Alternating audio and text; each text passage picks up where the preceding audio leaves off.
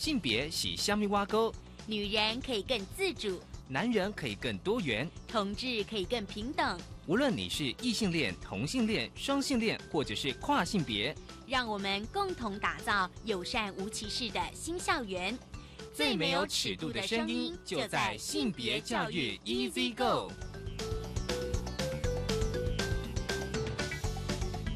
Hello，大家早安，欢迎收听教育电台性别平等一次一个我是温龙。不晓得这礼拜大家过得好吗？是高兴的呢，还是很低潮呢？好，今天呢，我觉得一开始我想跟大家稍微分享一下一则新闻，这是因为呢，大家知道，嗯。国家发展委员会在网络上有一个公共政策网络参与平台提点子上案，就是说你可以在网络上提案。嗯，有一些团体想要删除性别平等教育法第三章，但是教育部在一月十八号回应说。因为条文内容具有重要性而且必要性，因此不予参采。也就是说，这个条文是不能删除的。所以待会我们想跟大家来分享今天的性别大八卦呢，就是来分享这个新闻。性别慢慢聊，要跟大家来谈的是二零一七年台湾同志人权政策检视报告，邀请到了台湾同志咨询热线协会社工主任郑志伟，志伟来跟我们聊这个议题。好，我们先进行性别大八卦。性别，今天的性别大八卦，我将呃先跟大家稍微来分享一下，就是二零一七年性别教育体制内外的困顿之路。其实这是在往事的电子报有一则关于性平教育，嗯，由台湾性别平等教育协会秘书长黄家韵所写的。其实我大概稍微简单讲一下，就是在二零一七年。其实呢，是性平教育，呃，就是非常艰困的一年，因为有很多以宗教团体，啊，为幕后主力的反对同治教育，啊的势力呢，想要借由地方民意代表施压各县市政府的教育局，比如说性别光谱。不能够出现在教科书，还有呢，就是各县市的性平委员会的家长名额必须要增加，以及经过家长会同意才能够设置性别友善厕所在校园哦。性平教材的呃要上网公告哦，让家长共同把关，以及性平内容不能够纳入学生评量及学测的成绩哦。这是其实在二零一七年我们一直不断在讨论。不过今天哦，我们想要来跟。呃，稍微跟大家来分享一下哦，因为其实大家哦，如果知道，就是国家发展委员会，其实在网络上有一个公共政策网络参与平台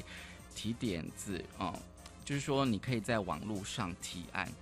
那通常哦，这个哦，这个案子就是在去年九月十八号，呃，就是检核通过哦，十一月十七通过复印门槛，我记得要五千人去联署。两个月内呢，就是教育部必须要回应。那至于这个提案人哦，他们认为说，啊，因为避免学生不当的性平课程影响身心灵的发展，预防及消弭校园性侵害及性骚扰事件发生，所以呢，他们建请教育部以及相关立法机构及单位严拟删除性别平等教育法第三章。的十七、十八、十九条的条文内容，可是有时候你看这样提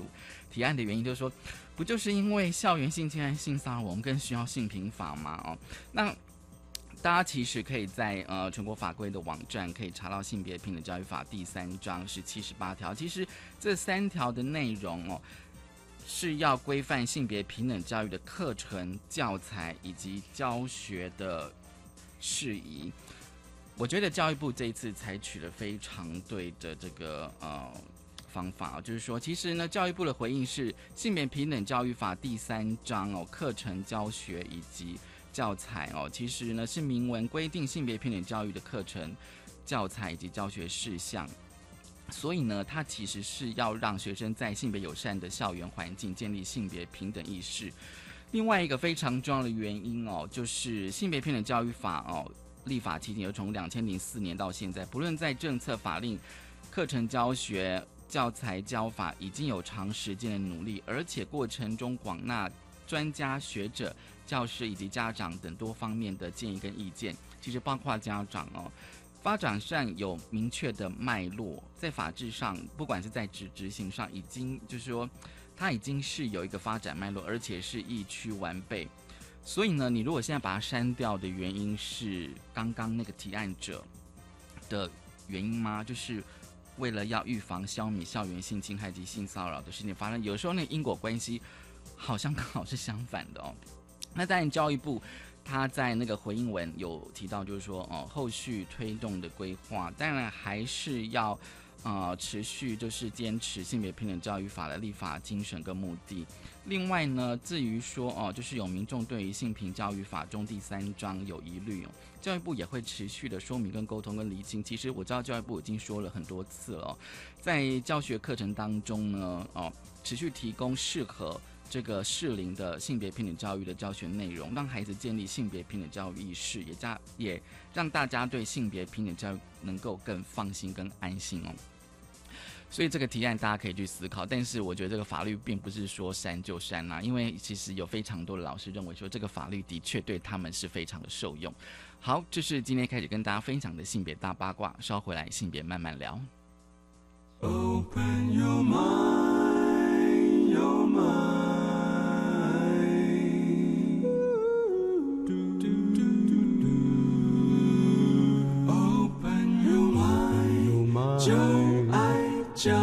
电台。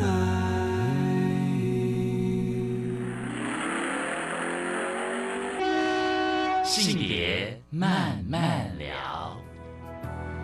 欢迎再回到教育电台性别平等一字一个，我是温龙。我们现在进行单元是性别慢慢聊，今天慢慢聊跟大家聊什么呢？其实今天慢慢聊主题，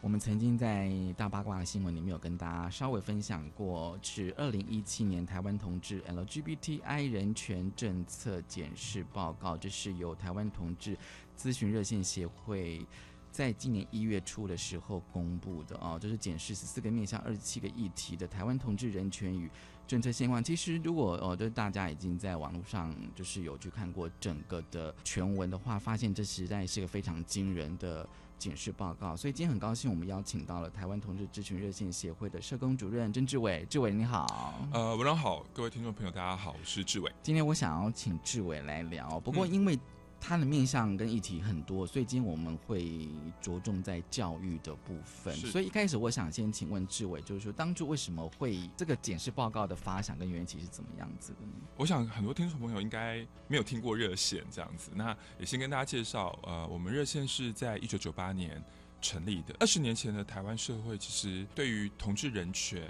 或是对于性别教育其实是非常非常缺乏的。对，不只是缺乏，其实也发生了很多的所谓的侵权事件。或者是比如说好了，有些年轻的同志因为同志身份被呃强迫矫治，或者是甚至被赶出呃家庭，在那个脉络之下，我想热线成立了。这二十年来，我们一直很希望让台湾社会看见同志的存在。嗯，那我想呃，为什么去年我们会花将近一整年的时间来做这一份报告呢？其实也是在这个脉络之下，因为这两年我觉得婚姻平权在台湾其实能见度很高。对。那你仿佛有一种感觉，尤其在视线之后，很多人就会跟我们说啊，你们同志终于呃可以结婚了，可以结婚了，然后你们终于被社会呃重视了，被社会平等的对待了，被国家肯定了。实际上，先提醒大家，目前同志还是不能结婚，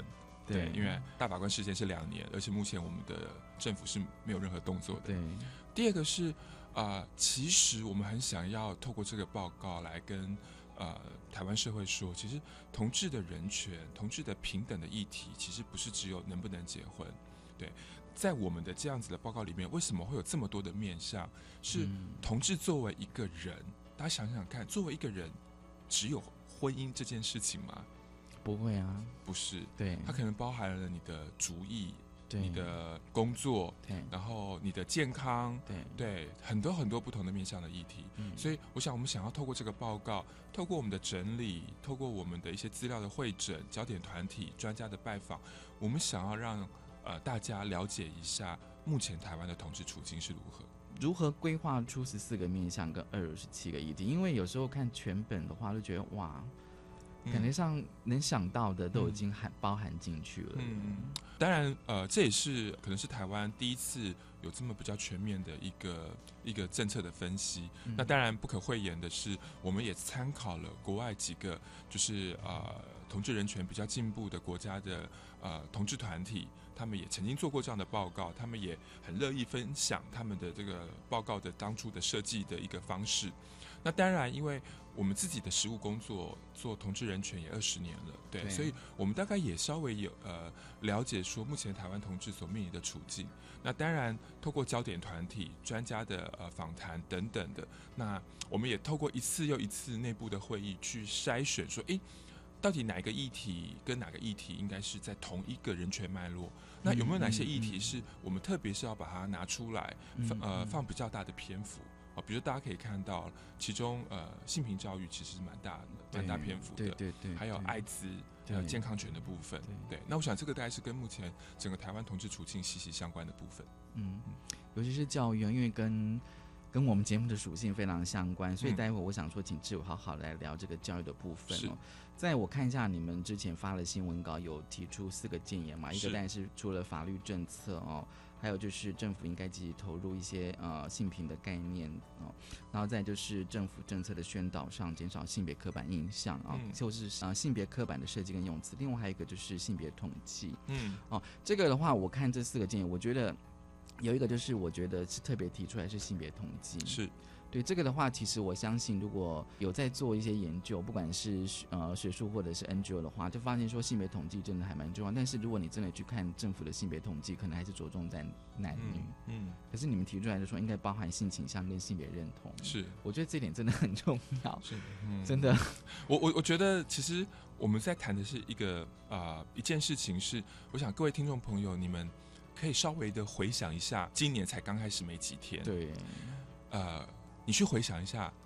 你已经填了多少次的表格、表单、资料，无论是网络的或者是纸本，上面有你已经填了几次要你填男女。性别的性别男女，对，在台湾你可以看到我们非常非常多的资料，包括你上网买东西啊，包括你去户政事务所，包括你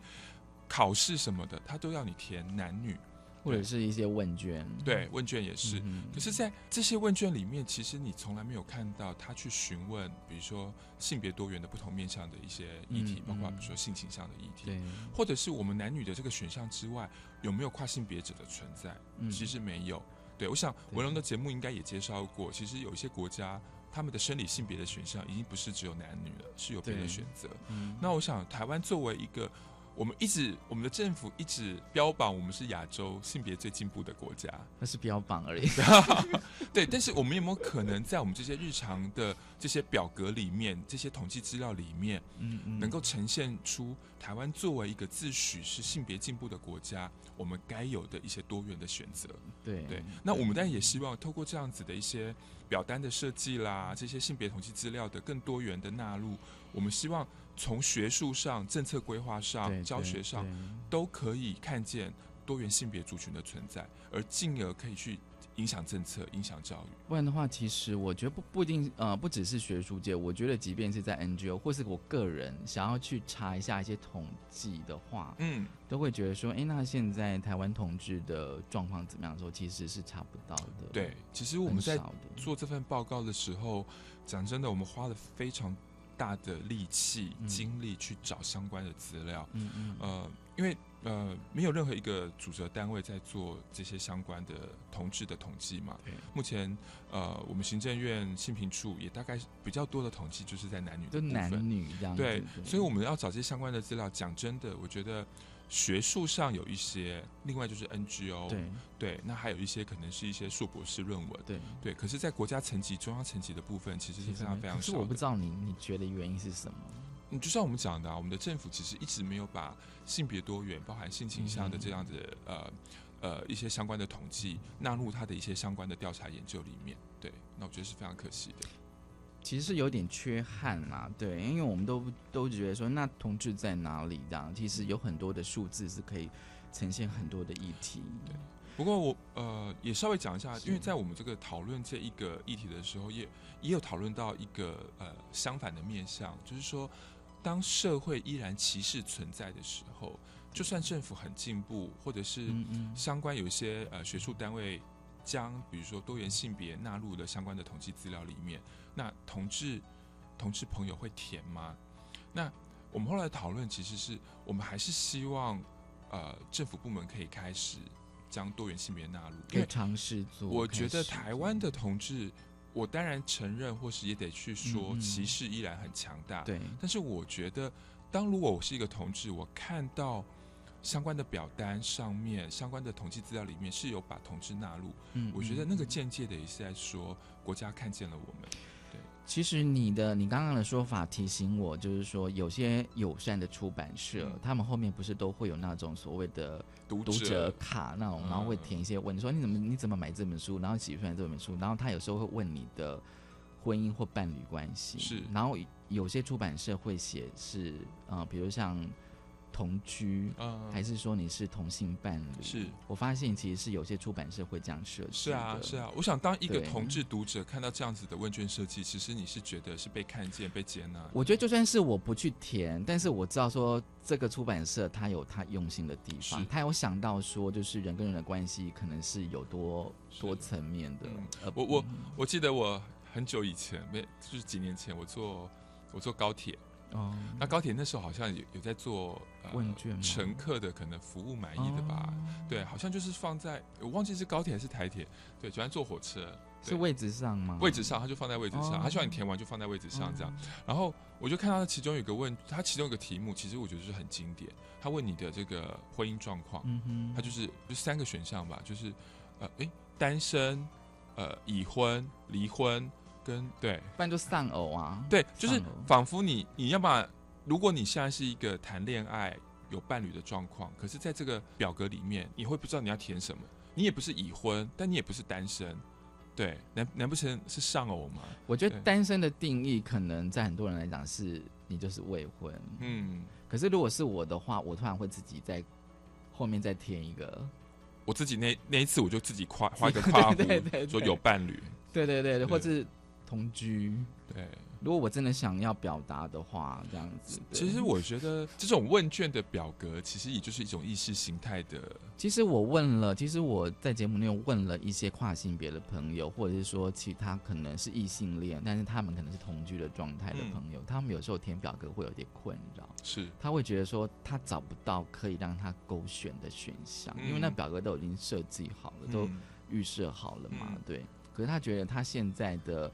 呃伴侣关系或亲密关系好像不是那个表格可以呈现，是啊是啊，所以他就觉得说好像有一点点的阻碍，他不晓得应该怎么填，但是他又非填不可。嗯我我我觉得有一些问卷的设计单位，他们会用的方法是，通常会有个其他的选项。我觉得如果你真的不知哦，道说其他什么的，的自己填，可以可以其他自己填。那我觉得从做学术研究的立场来讲，其实研究者也可以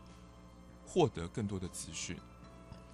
以上皆非，也可以。以，上皆但其他都不是。回到我们这个调查报告里面，我们就要讲的是说，相关的这些呃量化的国家政策的相关的统计调查真的是非常非常缺乏。所以那个在教育的面向，我就发现说，你们第一个是校园的性别霸凌，就提供了非常多的调查，而且这调查，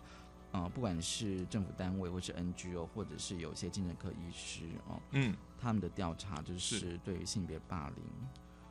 对我看的时候都觉得说，哦，真的，现在虽然已经到二零一八年了，可是好像还是存在这些霸凌。嗯嗯，呃，其实这几年，如果我想很多的老师应该都知道，说台湾的性别平等教育正面临的一个呃蛮大的挑战，就是呃反对方呃可能用所谓的家长啦，或者是所谓的不当教材啦，或者是说呃几岁以下的小孩不适合听同志的议题的方法。对，那还有一种说法，我觉得是也是很常见的，叫做呃，台湾社会已经没有霸凌啦，我们的每我们的学校都很友善啊，干嘛要听这个？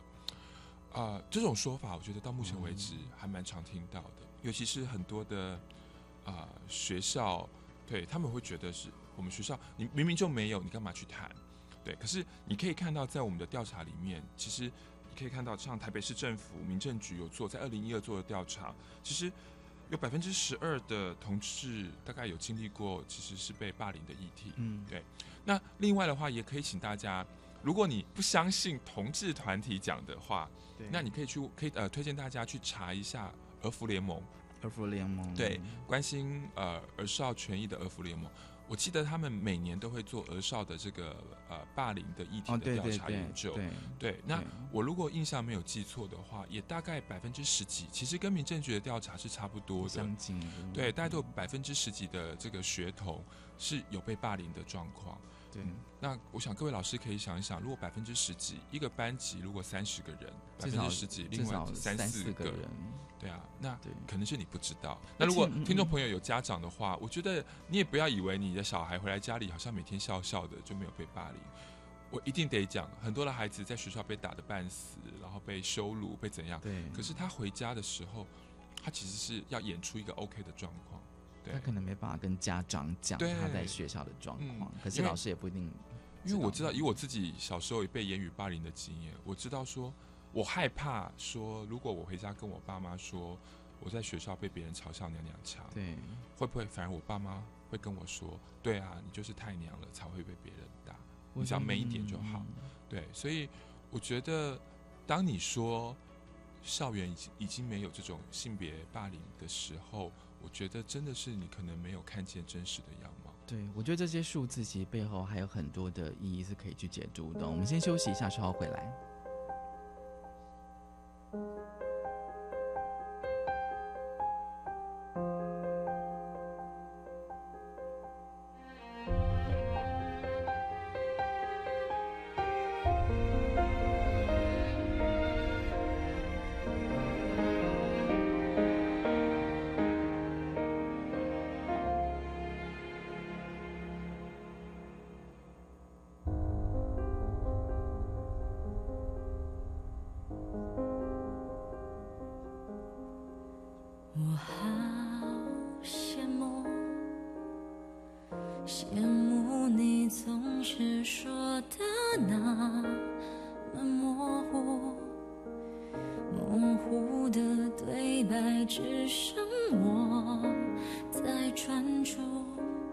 我在解读，不让你来去自如是一种满足。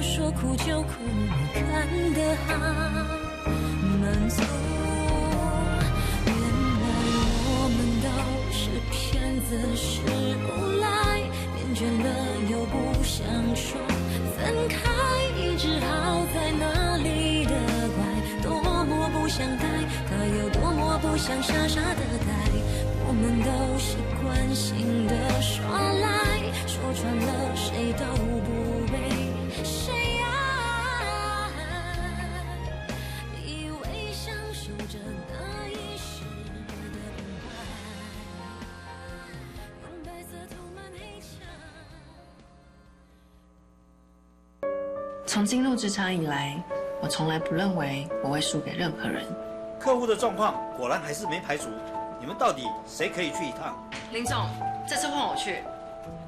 四十八个钟头，哎，连续宕机了三次。没关系，那我来检查看看。上来，上上来！你早就该来了，太感谢你了。恭喜你。我做到了，那么你呢？打破框架，勇往直前。以上为行政院广告。哎，老师好。王太太，您的孩子在学校提到，因为你和先生常吵架，影响到他学习意愿，哎。哎呀，这些问题呀，老是重复出现，很烦呐。有困扰可以打家庭教育咨询专线啊，任何问题都可以向专家咨询。啊，太好了，我马上来试试看。家庭教育咨询专线：四一二八一八五四一二，帮一帮我。以上广告是由教育部提供。唉，好想洗个热水澡，吃顿热饭，也好想出去走走，希望有人陪我聊聊天。有一天我们都会老，伊甸基金会邀请您响应老人照顾服务计划，用爱与陪伴为老宝贝打造有品质、有温度的晚年。支持专线零二二二三零六六八五，或上网搜寻伊甸老人照顾服务。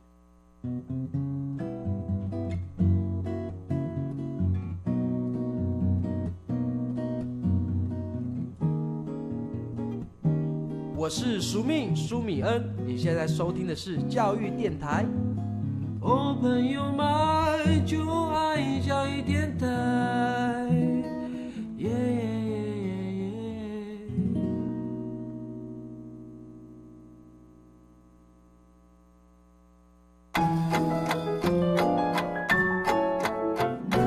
Open your mind，就爱教育电台。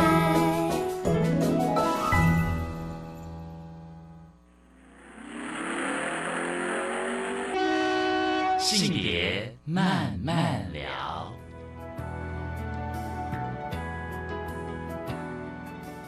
欢迎再回到教育电台性别平等 Easy Go，我是文龙。我们现在进到的性别慢慢聊，今天慢慢聊跟大家聊的是二零一七年台湾同志 LGBTI 人权政策检视报告。很高兴我们邀请到了台湾同志咨询热线协会社工主任郑志伟。嗨嗨，志伟，我们想再继续跟你来聊。我们想说哦，先从热线，我知道热线有一个教育小组，对。对教，所以你们经常会到中小学去讲同志教育吗？我就可以稍微跟我们聊一下，说至少这一两年的现况是怎么样？这一两年的现什么况，好像突然叹气？对，讲真的，我觉得 这两年台湾的性平教育里面的针对多元性别、针对同志教育的部分，我觉得是有很大的紧缩。嗯，对我觉得很多的学校相关负责性平业务的老师或者是主管。我觉得真的对于学校要不要跟学生谈同志议题，呃，要么可能是感受到压力，嗯，对，呃，我们知道很多的学校只要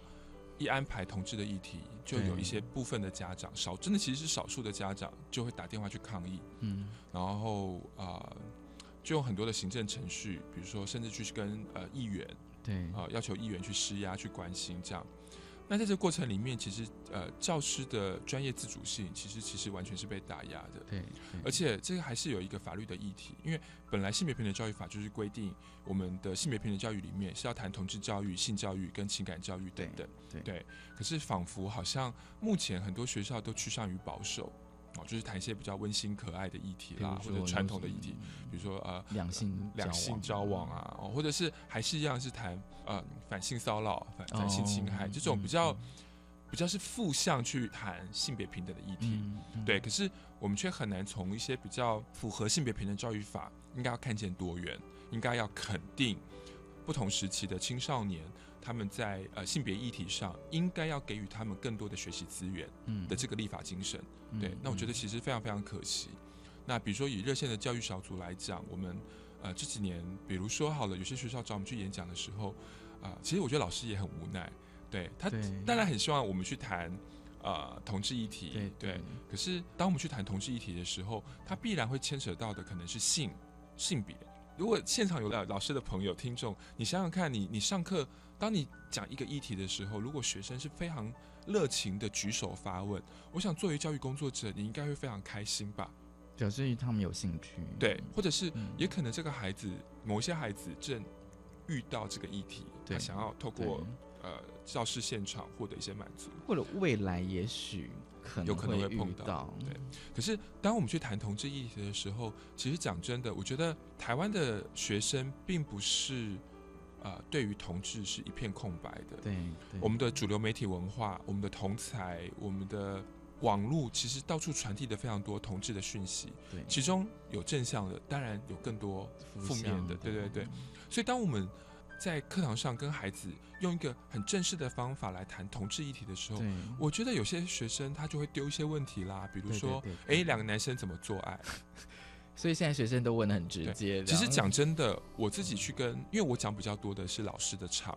一直到已经现在了，二零一八年，对，每次只要我一提到同志的议题，还是有很多老师会问我说，两个男生或两个女生怎么做爱？他们是现场就这样问？对对对，还是说，哎呀，可能他们会比较表现的比较呃。这个不好意思害羞，就说哎呃正社工不好意思，我是要问一下，这个大自然就是一公一母嘛，就是才能繁衍。那你们两个男生怎么做啊？对，那当然我觉得教育的理念是，只要你愿意开口问，对，其实作为一个社工，作为一个教育工作者，我是非常愿意跟你积极对话的。对，可是如果这个场景目前发生在校园跟学生，对我觉得马上可能就会有家长表达抗议，说你怎么可以教我孩子这个？可是有时候其实我。我也真的是问了很多的中小学老师，他说学生有时候会很直接的问一些新的问题，他都是这样问。可是，在那现场，你是不是要有至少要一些回应嘛？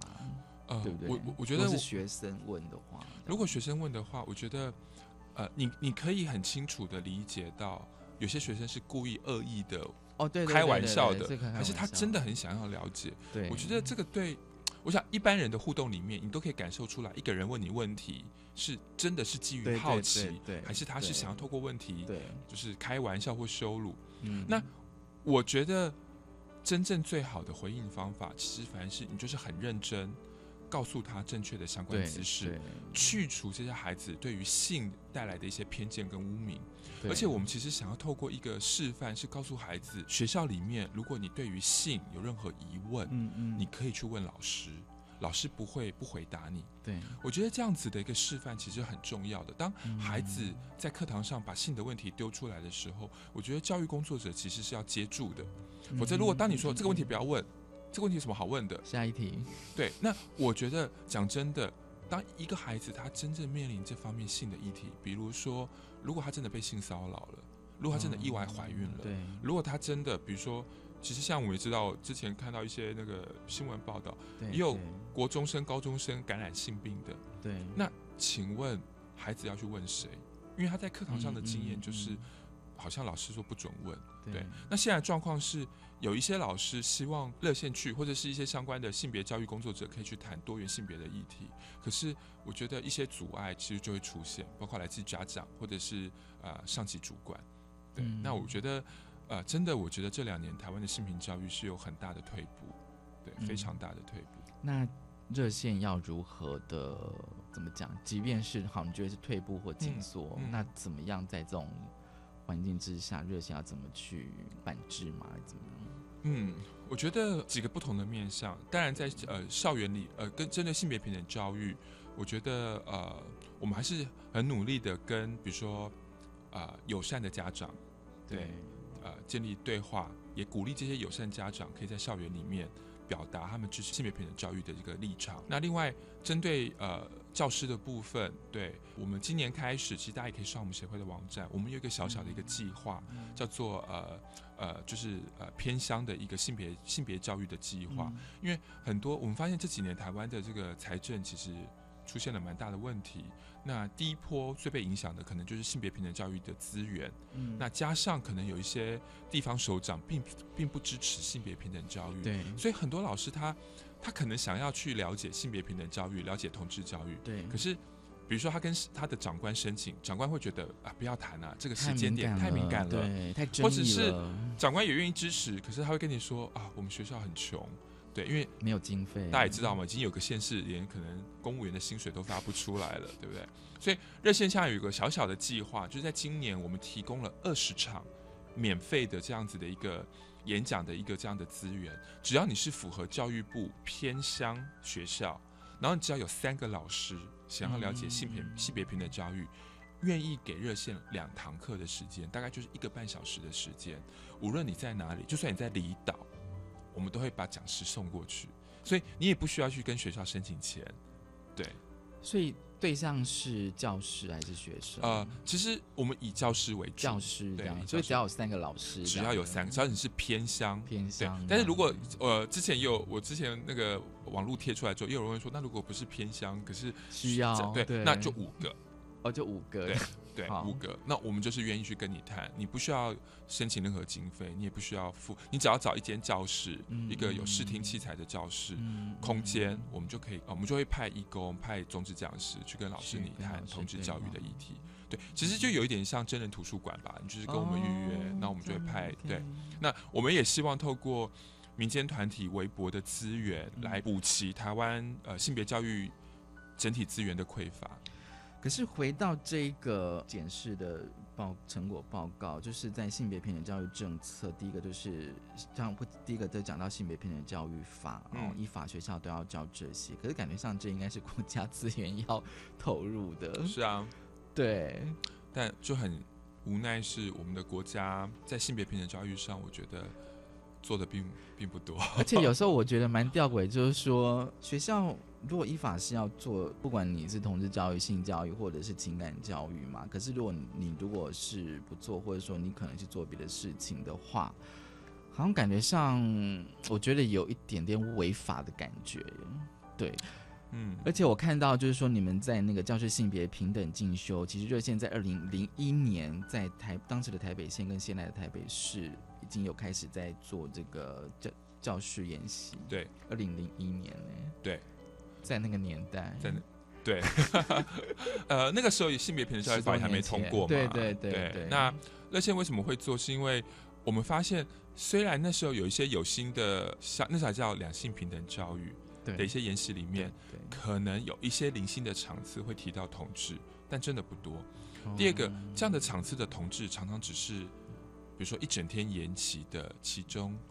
一小段，比如说五十分钟，对。那后来我们也觉得说，我们有没有可能透过同志团体自己的资源，去号召更多对于同志教育、同志辅导、同志学生的辅导有兴趣，或者是在教学上、辅导上遇到困境的老师，对，所以那时候我们就就是筹募资金，然后来办这样子的一个研习。那其实蛮感动的，呃，第一届的认识同志的教师研习营，其实就我记得那时候就来了三四十个老师，对，而且这些老师很多。到现在是台湾性别平等教育里面的很非常重要的推手。因为算一下年龄，其实就对我觉得，嗯，可以想象。嗯，对。回到一样是这个政策的这个这个调查，我们也希望未来热线或者是其他在推动性别平等教育的 NGO，呃，也可以将这样子的一个相关的计划给更多的教育工作者看。对，因为他会清楚的了解。呃，目前台湾的同志，尤其是青少年同志，他们面临的可能不仅仅只是霸凌的议题。很多的同志青少年，我觉得他们有个更大、更沉重的议题是看不到未来，看不到一个正向的未来。怎么说？比如说，如果学生们知道，第一个好了，比如说婚姻平权，如果一年半后政府依然是这样子不负责的状况，我觉得很多的青少年会觉得。我跟我的我我以后是没有办法享有跟我其他异性恋的同学一样被国家肯定的权利。好，另外还包括了健康权的议题。对对，那比如说台湾社会现在一直在谈长照，长照。对，哎，可是很多的青少年可能会说，我可以平安的活到老，可是不代表我可以我老的时候可不可以被国家安稳的照顾？不用讲青少年，我想现在那种。中年的同志应该会有这种焦虑。是啊，是啊，因为我觉得，为什么我们讲到政策的重要性？是政策是提供每一个人民个你知道国家怎么对待你。对对，你知道当你不同的时期、不同的阶段的时候，国家会怎么照顾你？比如说，在我们的政策报告里面，也有所谓的，比如说呃，原住民然后也有所谓的一些好，比如说同志会不会有可能要坐牢？哦，也会有。我相信应可该可能不是因为你是同志，但是对今天一个同志有可能是也可能是小偷，对对也也会有嘛，对不对？对可是如果当你知道说你犯了法，可是你在监狱里面，你有可能因为你的同志身份而承受比刑责以外更多的压迫，嗯嗯对嗯，那这时候你该怎么办？对，嗯那也包括了我们在里面也有提到了，比如说长期照护，对对。那目前呃，我们的长照是二点零嘛，可是长照二点零里面有看见同志老年的存在吗？没有，可能是没有。我们需要三点零。对，那所以在这零零总总的这个这些调查里面，其实我觉得回到教育的议题，如果我们在未来我们努力的让这一些不同的面向，透过这些调查报告被发呃被看见，进而有改善的空间，我觉得也是让我们未来的下一代，尤其是同志青少年知道说。无论你发生什么事，无论你发生你你在什么样的人生的一个阶段里面，你的同志身份都可以被国家给肯认，都可以被相关的福利制度给保障。嗯，我觉得这是一个让我们对于未来有信心的。对，嗯可是很遗憾的是，我得说，目前台湾的同志族群绝大多数是对于未来是没有信心，因为我们还是知道歧视是非常巨大的，而且这个歧视是遍布在不同的不同的单位、不同的人生阶段里面。应该说不同的生活的层面吧，而且我觉得有些可能就是呃，很应该怎么讲，很多的生活的细微跟细节哦，甚至就像是刚这个这个报告里面一开始提出来的，因为这是针对是校园嘛，是。对，可是你不知道说如果在校园以外的状况，对啊我不知道会不会也有类似的这种，就是说可能也是经常会有那种口语或关系的吧，比如说职场上，呃，因为我们两年前热线有做过职场的友善、友善、友善职场的调查。嗯嗯嗯其实，在职场里面，其实很多的呃上班族同志，他们依然可以感受到职场上对于同志的一个一个歧视。嗯对，那有没有进步？有，但是很可惜的，我觉得目前同志们感受到职场的歧视比例仍然是非常非常高。对，比如说啊、如果你是一个，尤其如果你又是一个性别气质又不符合主流想象的，对比如说比较阳刚的女生，比较阴柔的男生，这在职场上都还是很容易被遭受到很多不平的对待而。且有时候就是有些公司或者是有些职场，他可能会想说，你可以邀请你的家人或眷属，嗯，然后我们可以今天来来参加什么活动。嗯可是如果我今天是同志，那我可以邀请我的同志伴侣、嗯同性伴侣来吗？那就看你要怎么。对，这个可能是另外一个问题。好，我们稍微休息一下哦，最后我们再回到教育的议题，我们休息一下。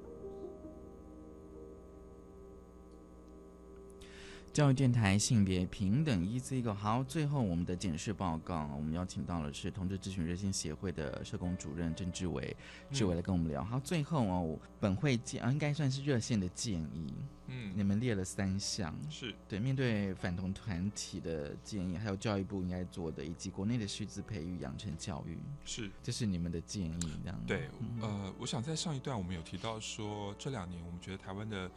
呃，性别平等教育，尤其在同志教育跟性教育，我们真的觉得是一个很大的退步。作为民间团体，当然我们对于政府或者是教育主管机关，我们当然有期待。对。那我想也扣合到今天，呃，文荣邀请我们来谈这个检视报告。很重要一点是，呃，各位老师或各位听众，如果你对这个检视报告有兴趣的话，你可以上我们协会的网站“同志咨询热线”，我们有一个区域叫公告与声明，里面我们有把。呃，这一整份的这个呃检视报告都有上网，然后是可以免费，你就可以自己下载，然后自己来观看这样子。对，那不会很厚，对，所以呃这个周末或者是呃放年假的时候，对你想要对性别 的时候，对，可以来看一下这个。那如果你呃文荣在一开始有提到，我们这整个检视报告总共有十几项。对对，那我简单挑几个选项，比如说我们有谈到宗教信仰，谈到原住民，谈到家庭暴力，谈到医疗，谈到法律，谈到难民。大家有没有想，其实难民在国际上有一些国家，它可以因为你的同志身份在自己的母国受到侵害。而承认你难民的身份，嗯，让你留在这个接受难民的国家，嗯，对。可是很可惜，台湾目前我们并没有难民法。比如说，好了一些中东国家，他们如果同志是要被判死刑的，那其实，在某些国家，他们是承认这样是所谓的难民。那我们刚刚可以看到了，在我们的检视报告里面的这么多的多元的不同的社会议题，都在指一件事情：是这些议题里面其实都有同志的存在。对，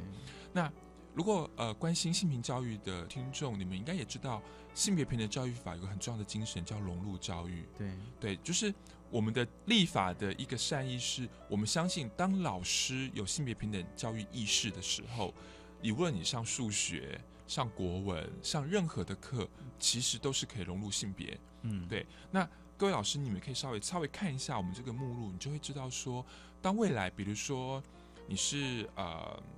教护理的老师，对，那你提到长照，嗯，对你可不可以把同志放进去？比如说你是教提到一些时事跟难民有关，那你也可以把同志放进去。对，为什么会讲这个呢？是我们当然知道，在现在很多的第一线的教育工作者，如果想要安排，比如说呃一整天的或者是呃一堂课的研习，的确会遭受到比较大的压力。但是我们觉得性别就是融入生活，对，所以性别也可以融入我们的日常的教学，嗯，对，所以我觉得这个是一个作为呃十几年前跟性别平等教育协会、妇女新知、呃女学会一起推动的，一起推动性别平等教育法的热线而言，我们觉得融入真的是最重要的，对，在现在这个时间点，对，只要每一个老师你在日常跟学生的对话、沟通、课堂的互动里面。你真的有性别意识？我们也相信十几年了，应该有很多老师是有性别。呃，性平法实施今年应该算是四年，十四十四年这样。就理论上，大家应该会有一点点的性平意识。对。然后，另外当然，呃，我们也很希望我们的教育主管机关能够对更积极的来表达国家捍卫性别平等教育，国家支持台湾应该要成为一个对于性别多元友善的一个国家。全世界，我想全世界。对于性别友善的国家，基本上都是一个重视人权、注重民主的国家。对，那台湾如果我们想要成为一个我们自己标榜是一个人权国家，对，我们总是希望什么什么都要亚洲第一这样子。对，亚洲第一。但我个人觉得，是不是第一不重要，但是如果我们相信平等，对对，人权的价值，那我觉得性别这个性别平等教育真的是一个检视我们台湾是否是一个真的看见。人权的一个国家，对，因为我想性别平等教育里面真的牵扯到太多的平等的议题、人权的议题，对，太多面向的了。对，但我们就更希望我们的无论是呃教育部长啦、行政院长，甚至我们的总统蔡英文，都能够站出来表达国家支持性别平等教育。很可惜的，到目前为止他们都没有讲。对。